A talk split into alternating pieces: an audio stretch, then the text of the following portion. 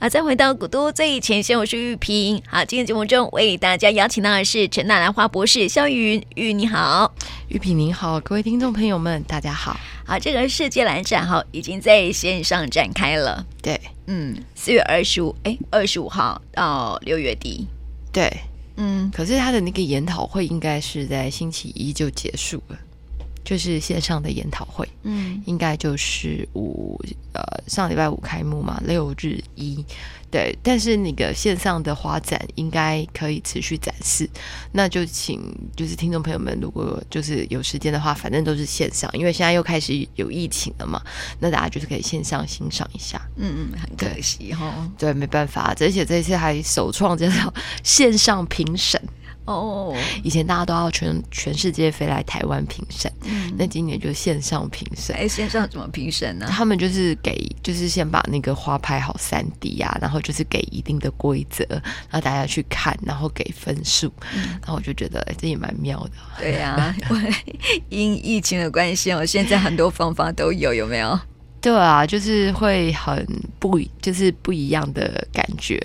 那嗯，我们其实，在学术界其实也有不同的想法，就好像就是玉萍喜欢黑色的花，那有的人喜欢黄色的花，有的人喜欢白色的花。可是事实上，每个人眼睛看到的花色，你说它是粉红，我是它是桃红，这样其实分不出来。嗯，那我们成大这边呢，就是现在不是都讲求 AI 吗？对，然后我们这边就有老师呢，基本上就把它算出来。他怎么算呢？他就是我们不是有色卡嘛，在这他就有一个城市，然后进去跑完以后，他就告诉你这张照片，因为大家不知道拍成照片三 D 嘛，这张照片红色占多少 percent，黄色占多少 percent，绿色占多少 percent，粉红色占多少 percent？对，哦，这么厉害，对，然后就是它就是属于多少，都就是它的比例就是多少。那因为玉萍说，哦，这好红哦。对，这很红，但是红到多少啊？它的红色比例到底占多少？其实没有人有办法给一个精确值。对，所以我觉得基本上就是，我们也觉得，就是科学的目的就是要把这些这种比较没有办法。嗯，呃，判断的，哎，把把它有一个数据化。那其实我觉得，当它有一把尺之后，就像色卡也是这样出来的嘛。那你今天有一个类似色卡的东西出来之后呢，大家就会知道，哦，这个根据什么什么什么什么，它有五十 percent 的红。嗯，对。对，哎，我觉得这样子可能大家在就是这个沟通的那个术语上就可以更贴近。嗯，对，不然只是说红色是哪种红，好像也不太清楚嘛，对不对？就像我们之前讲的绸缎红，这怎么个绸缎法？哎，对，就是发亮怎么个发亮法？嗯，那我就会觉得，哎，这些照片你同样给他去做完了以后，你就会发现说，哦，原来它就是因为它的红色占了多少 percent 以上，所以它是真正的红。哎，这里面不是红，但里面还有。桃红还有什么别的颜色，然后卡在一起之后才变成这个样子。嗯，那因为你知道电脑其实不是人脑，人脑总是有非常多的这个呃，就是辗转空间。对，然后呢，我这边我们呃，如果是用电脑的话，它其实就是一零零零一零零二一一一这样子，对吧？嗯，所以我觉得有的是就是在这种现代就是。电脑时代，AI 时代，当然啦，你全部都让机器人主事是不可能的。但是我们如何利用我们周围的这些新的科学、新的科技，哎，让我们哎沟通的可以更没有距离。对，当然我们都是希望可以减少更多的这个沟通上的障碍或者是什么。当然也希望说，呃，有一个新的东西经由呃更精确的数据，它可以更好。嗯，对。但是我想问哦，就是说，因为照片哈总是会有色色差的问题哈，所以这个评审在评审的时候，他不会说，哎，这个红啊，到底是呃属于原原始的红色呢？就是说，看起来我们实际用肉眼看到的。那个其实就没有办法，因为基本上你现在是三 D 嘛，就像我们以前评审完之后都要照片、照相，它其实就会规定一个特殊的背景，比如说就是黑底，然后就是前面一张，左边两张这样子，那大家的标准都一样，以这样去看。当然这样子还是会有死角嘛，就是这颗花可能最漂亮的角度，他觉得跟你觉得可能不一定一样。那你刚刚讲的颜色就完全是 under 在，就是你看到的。这个背景底下的那个颜色是什么？就是以前的评审我们就是因为我们最近的那个工具也才刚出来，我们没有办法就是马上，而且这个也要看业者们他们喜不喜欢。你也知道很多老人家，我就是喜欢这种红嘛，我我不管它出来的数据是什么，对吧？这也有嘛，所以我觉得基本上就是嗯。就看情况吧，因为他们都会有一群评审团，评审团一定都是老的，有一定经验的嘛。那当然，大家会说，哦，他们有一定经验的评出来的可能会比较美啊，比较好啊。那当然，我们以我们比较这个年轻一辈的想法，就是，诶，我们可以。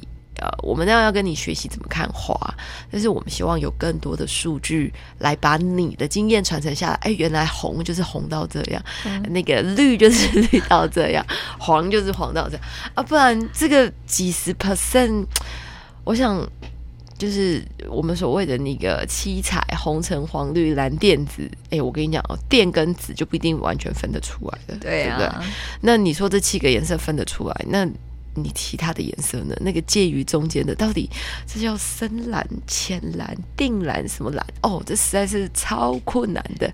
就像你刚刚说的啊，这个红色有桃红色啊，还有这个什么呃丝绒红啊这些的，然后绸缎红啊之类的，你根本也很难分得出来啊。那那到最后都变成什么？因为之前有很多那个听众朋友会念啊，为什么这些漂亮的兰花都没有名字，只有编号？那这些颜色到最后也会只剩下编号，会有名字的，就是它已经经过文创的转换之后变成了一个商品。那其他的东西只有编号的呢，它就是一个产品。嗯，对，他还没有变成商品。商品对对 对，你你怎么可能叫他每一个都给你取名字啊？那实在是，那你还要自己去对哦，因为在现场哪有空写那么多的名字？一定都是条码编号。那你只能说这个编号对应哦，夕阳红，这个是对应什么什么什么？对，我想你写歌的人一开始也不会每一个都有名字啊。嗯，零一零二零三零四。对，嗯，有可能是这样，编号比较好记了哈。对，对呀、啊，比较好管理。对，对，对，对。但是这这就是做生产端的跟做行销端不太一样的地方，所以真的是术业有专攻。所以像国际蓝展这一次的感觉就比较不一样一点。它包括它有做很多很漂亮的布展，就是嗯、呃，我有在那个脸书专页。呃，分享了几张照片，但是因为他就是有只有开放一些，就是你来参加学术研讨会的，或者是特殊的这种呃教育团体，他其实没有完全开放给就是一般民众。第一个是因为疫情的关系，第二个其实是因为缺水的关系，所以他们其实并没有做到很大的规模，就是只有做就是样子而已。所以在这个世界兰展上面，我们可以到野树去看，对不对？对对，而且大家其实可以，呃，现在其实很多软体很强嘛。如果你觉得哪个地方很漂亮，你就把那个地图截下来，自己进去那个，嗯，插 P 图一下好了，可以感受一下你也在世界蓝展。我不知道未来有没有办法做成这个样子啦，就是我把这个背景变成是我的背景这样子。嗯、我觉得现在或许有一些软体其实是可以的了，对不对？我记得之前那个是哪一家银行啊？是花旗银行的广告吗？哦，我一下子在这里。然后一下子在那个那个巴厘岛，一下子在南非，一下子在埃及，一下子在干嘛？那应该就是不同的图而已嘛，就不同的背景。那我觉得其实大家也可以看一下，就是你在线上观赏的图有没有办法，就是哎，直接用那个相机的 picture 下来，然后变成呃你的一个地图。嗯，对。所以它哎，它是只只有照片吗？它没有就是影像吗？就是它应该都是影片。嗯嗯，那就是线上观展的方式嘛。那我们之前研讨会还就是有直播，对。但是那个直播的话，基本上因为它就是要有报名嘛，那大家才会就是参加知道这样子。所以基本上就是我们也呃就呃基本上它就是全部都采线上，那也是头一次采线上，当然会有一些就是。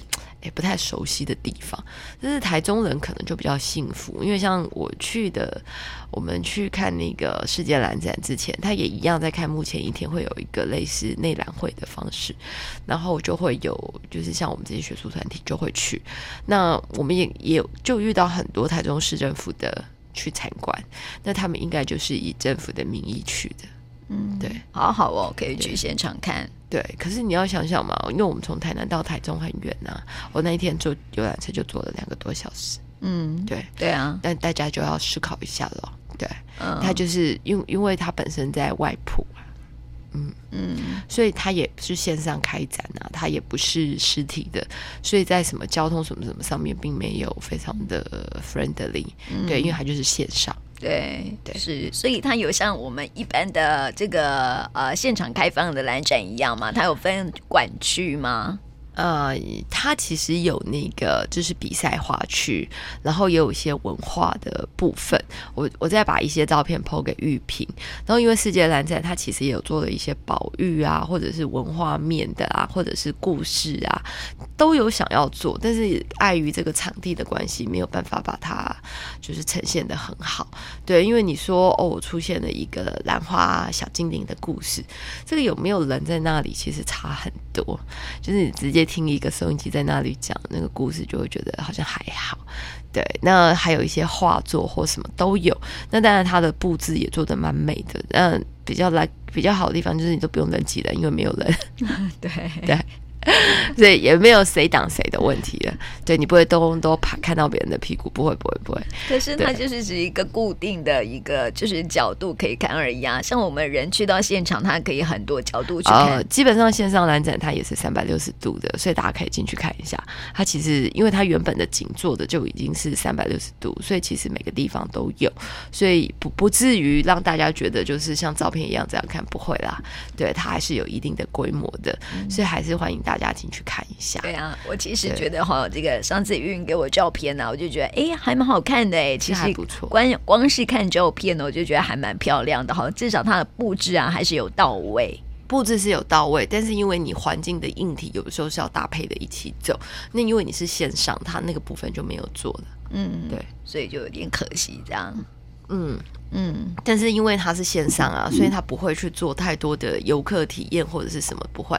那就是像一般你进去蓝展，它可能有几个大的布置，就一些大的布置、小的布置一样有，但是就是呃区域比较小，嗯，对，这样子，对对。不过啊，我觉得还不错哈，就是它脸书上面还有办一些互动的活游戏。嗯，大家可以去看看哦，有什么样的好康的哈，啊、就可以去看一看。那其实就要请那个玉萍呃帮忙把那个粉丝专业贴到赖啊。或是贴到那个就是古都电台玉屏的那个粉丝专业去看一下，或者是说我再把它分享到蓝盟，然后大家可以分享看一下。那我们还是希望就是延续上个礼拜的话题吼，还是希望可以大家可以在诶这个兰花月都已经到四月，我们都叫四月兰花月，在四月就是三四月兰展的时候，这个兰花叶大大家到底对兰花有什么样子的感觉？我们现在还有剩下五颗兰花后，我们其实还是蛮希望就是。听众朋友来把它领回去。如果在啊、这个礼拜，如果就是还是没有的话呢，我们可能就会分送给这个古都电电台的嗯。就是辛苦的主持人们呢，也可以，因为主持们也很爱，对，也很爱。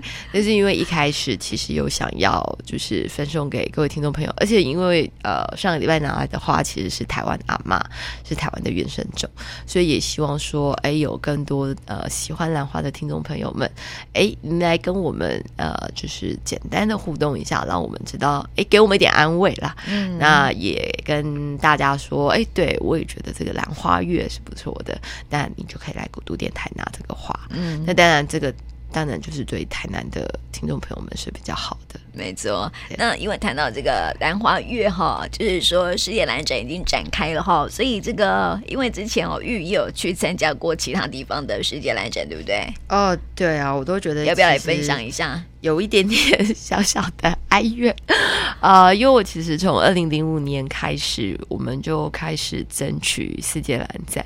从二零零五年，因为世界兰展是三年一次，二零零五年是去法国，那时候我还没有毕业。然后二零零八年就去美国迈阿密，然后再来是二零一一年在新加坡。那新加坡之后我就没有去了，因为新加坡之后好像。再来是南非跟厄瓜多。因为这两个地方它可能相对比较落后一点，但是我可能刚好有一个小朋友出生吧，我不太记得了。不不过我记得二零一一的时候是小朋友都有去的。对，那台呃台呃台湾呢，基本上它是举办，今年是二十四届的世界篮展。可是你想想看哦，二十四届可以办在台湾，我前面我们从二零零五年就开始争取了，嗯，那真的可以办在台湾是去年二零二零年，所以花了多久？十五年。对呀、啊，好不容易哈，但是真的时机不对。对，然后从去年二零二零年又延到今年二零二一年了，那就是很希望，就是下一次真的有一个，就是台南也台湾。就是也可以有办世界蓝展实体的机会，然后我们呃台湾人啊，或者世界各地的人，可以像我们去参加那个就是法国的世界蓝展，你知道它还变成一个 BCD，嗯，那个世界蓝展它真的就是带动的那个整个周围的观光。那它虽然是一个临时的展场，但是它周围的这些花店是什么什么，它整个那个小镇基本上是非常的。呃，蓬勃的，那到现在来，大家都还会一直惦念着说，哎、欸，他什么时候办了这件事情？哦哦、对，那像我们去参加迈阿密，大家也都还记得啊。那比如说在那个新加坡，新加坡就是在他的那个天空之城里面办，那大家也会觉得印象非常的深刻。虽然说新加坡的规模相对于我们刚刚讲的那个法国跟那个。呃，迈阿密，迈阿密，其实这里面办的最好的真的是法国，那个法国真的非常的用心，而且那一次台湾为了要争取世界篮展，我记得那时候去的是台南县的县长苏焕智，就是那时候新加坡要跟我们争，就是二零一一年，他说他们李光耀要亲自来。嗯，啊，有来，根本就是烟幕弹，因为他们办了，我们办了一个海湾之夜，他们办了一个那个新加坡之夜。对，不过二零零二零零五年对我来讲算是一个非常特别的一年，因为严格来讲，那应该是我第一次去法国，而且还去到一个叫迪龙的小镇。然后重点是我，那一年，我记得我们去世界篮展的时候，大概是三月，就差不多这个时候，三月底左右。我记得我一呃二零零四年的十二月三十一号把脚摔断了，啊、我很努力的复健，然后可以参加世界篮展，所以我人家说断骨爱乔贵几巴钢，对不对？我好像在满一百天的时候就拄着拐杖就出去，啊、对，然后那个就是那种小小只的随随行拐杖，然后放在飞机上是可以进去的，然后就觉得嗯，这是一件很有趣的事情，而且我觉得那个就是印象很深刻。那二零零五年去的时候，因为第一次出国也没有去过那么冷的地方，然后可能我们东方的脸孔对他们来讲都没有什么分不出来，所以我记得我那个时候无论走到哪里，呃，他们就是会用，因为法国人的英文也不是很好，他们就会跟你问说 Japanese，啊 no Japanese，啊 no，然后他就说会啊 Where are you from？我就跟他说台湾台湾 Japanese，no。台湾，他分不清楚台湾到底在哪里。因为那时候我们在巴黎，二零零五年那时候在巴黎，巴黎其实日本的观光客非常的多，而且他们日本的高中生非常喜欢去法国巴黎做毕业旅行。嗯，对，那那时候就觉得印象非常的深刻，因为我们其实只有在巴黎停留半天，就叫迪龙去了。到了迪龙更有趣，因为它就是一个法国的乡下，你去到迪龙，天哪！就只知道 Japanese，完全就不知道台湾。嗯，对，对啊，好特别哦，好笑。对对，我在想应该要翻翻那时候发过的照片出来看一下，那时候自己有多菜。可是哦，你说他是那个班的最好的，你要不要分享一下你在那边看到什么？就是你觉得说，哎，这个真的很不一样的，就是说跟我们呃台湾办的蓝展。嗯，因为我那时候去其实也蛮菜的嘛。那其实我那时候有去贴了一张海报，然后我觉得为什么会对他印象那么深刻，是因为我那一年拿到那个法国蓝展的全场必报总冠军。嗯，然后呢，就是我没有去领奖，我们跑出去玩了。哈，然后那个理事长去帮我们领奖，结果我拿到了五本书，每一本书有两公斤。他抱的非常的辛苦，而且你知道那个从法国回来那个行李都有限重，那五本要分到五个行李箱去。然后印象非常深，他是他，而且那本那那个那一本就是是五本兰花的画册，完全是铜版，就是印刷，嗯，非常的精美。然后那时候我就会觉得，那个就是因为我们都有站 poster，都要去介绍。那我就觉得我旁边的那个 fire 的小姐，她她就是在讲一个，因为法国比较不一样的地方是，法国其实是还蛮讲求 nature 的，所以事实上法国的欧洲的一些文化或者是想法，其实都会比较嗯比较有原创性跟起始性，所以其实跟很多地方的蓝展比起来，法国非常的去重视它的生态跟人文，所以基本上他们非常呃注意的就是说这个兰花的这个授粉的过程。还有它这个整个在生态上它存在的意义，所以从它的学术，然后到它的这个布置，我还记得我很少看到就是有蓝展，它可以看到鸟语花香啊，真的哦。因为我们一般的蓝展，我们会把兰花拱到天，可是我还记得，我真的不记得那是哪一个国家的，但是他就是故意用一个黑黑的背景，然后上面有一个那个兰花的这个，就是有有一个。就是像森林的感觉，那其实旁边就是只设计了三重兰花，然后就让你感觉这是有一个远近的感觉，然后就开始给你喷那个干冰啊、气啊，然后就是会带一点点森林的味道，嗯，然后他就是去营造那个感觉。我记得那一年那个景得到了全场总冠军，嗯，可是事实上他布置的兰花并没有很多，他是把那个。意象给传递出来，对。然后我记得那一年就是买卖买卖东西兰花的 diversity 也很大。就是它就是不会像我们台湾可能就就是只有兰花不会，它真的什么都有。嗯、然后我还我记得我还在那里认识了很多，就是一些兰花的叶子，以前都没有在台湾出现，可见他们都是以国外市场珍奇花卉为主的。对，然后那一次就是除了我自己得奖以外，其实还发生了一件还蛮糗的事情，就是因为那一次结束之后，就是他们有那个 editor。就一直说，就是因为你得奖了，这篇文章要写，那我都一直觉得他是骗人的，所以我就没有理他。我想说，我那么小咖，这是要写什么啊？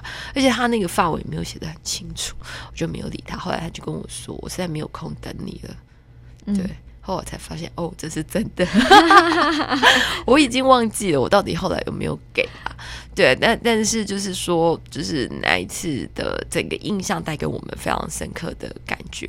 因为后来的下一届，二零零八年到美国的时候，因为美国是一个工业大国，它没有那个法国的那个呃这个既有的这个传承的历史。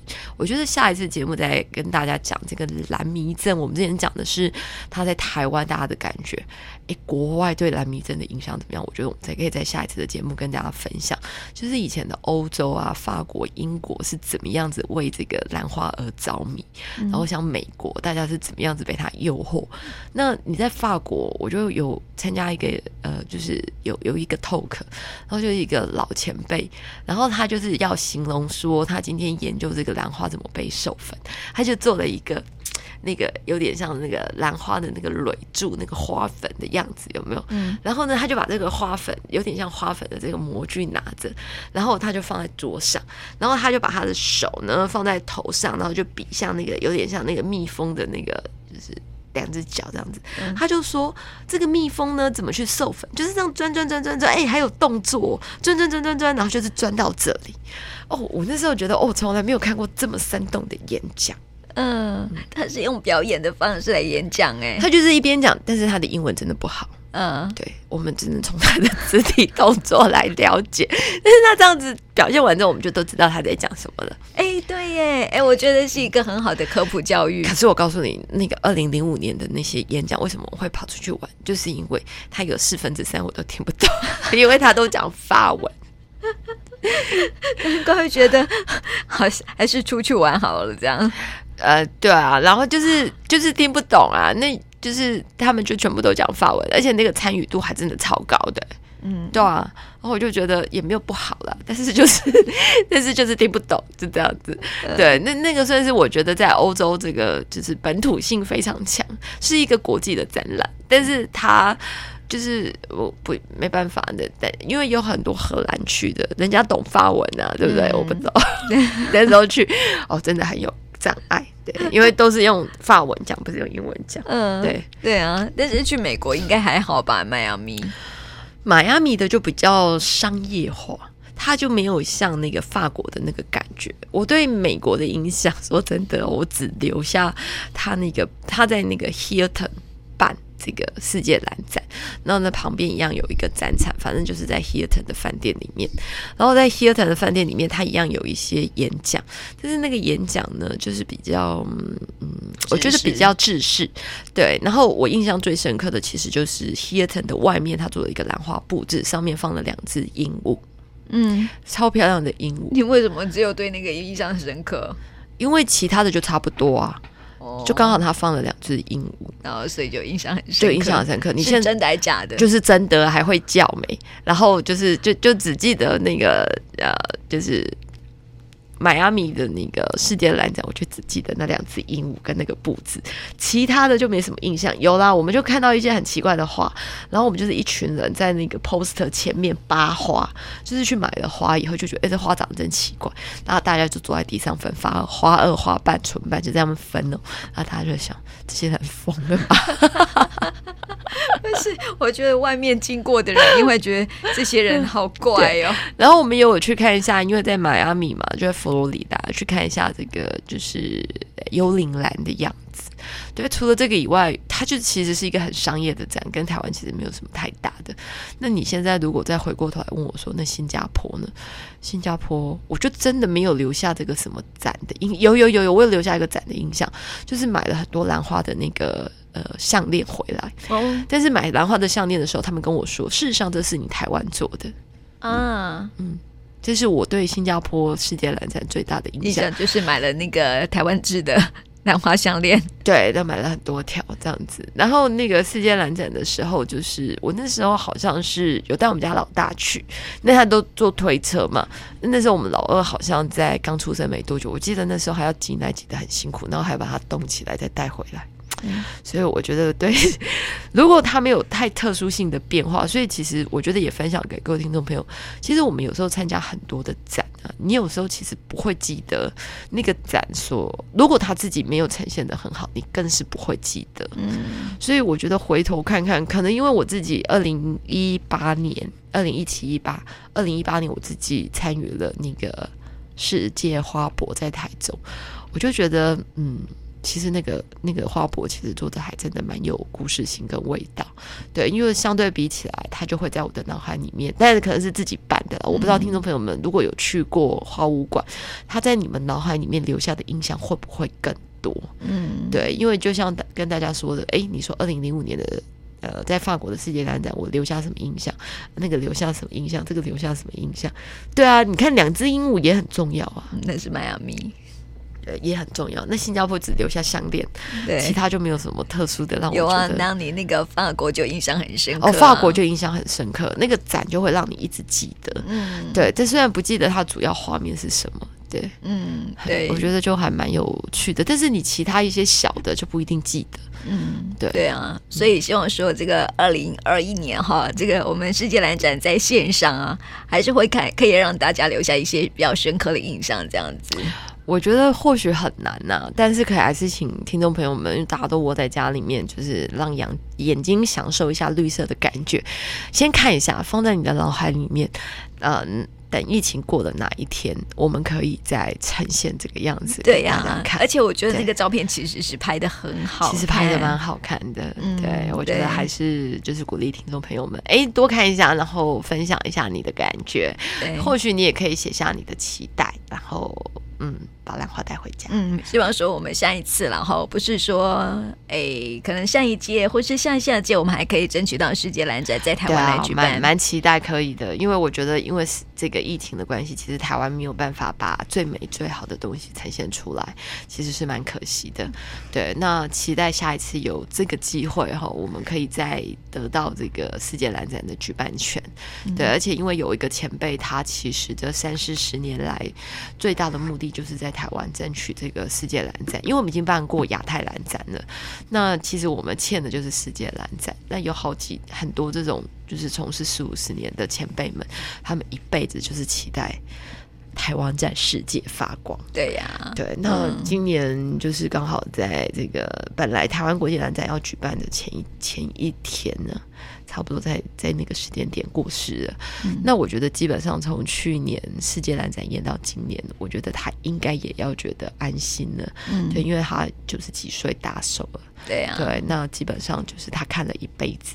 那当然，我们也会非常的希望今年在线上世界兰展也有讲这个顺贝的故事，但是我们真的很希望说，呃，未来真的有一个实体的，那我们再来分享，就是属于这个老人家在台湾所做的一切那个故事，我觉得那个更能去代代表这个在世界上的。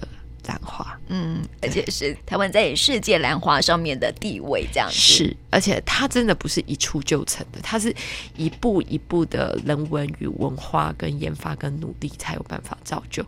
我真的觉得，真的要有，就是可以有这么一天，可以跟大家以不同的方式，呃，跟全世界来分享属于台湾兰花的。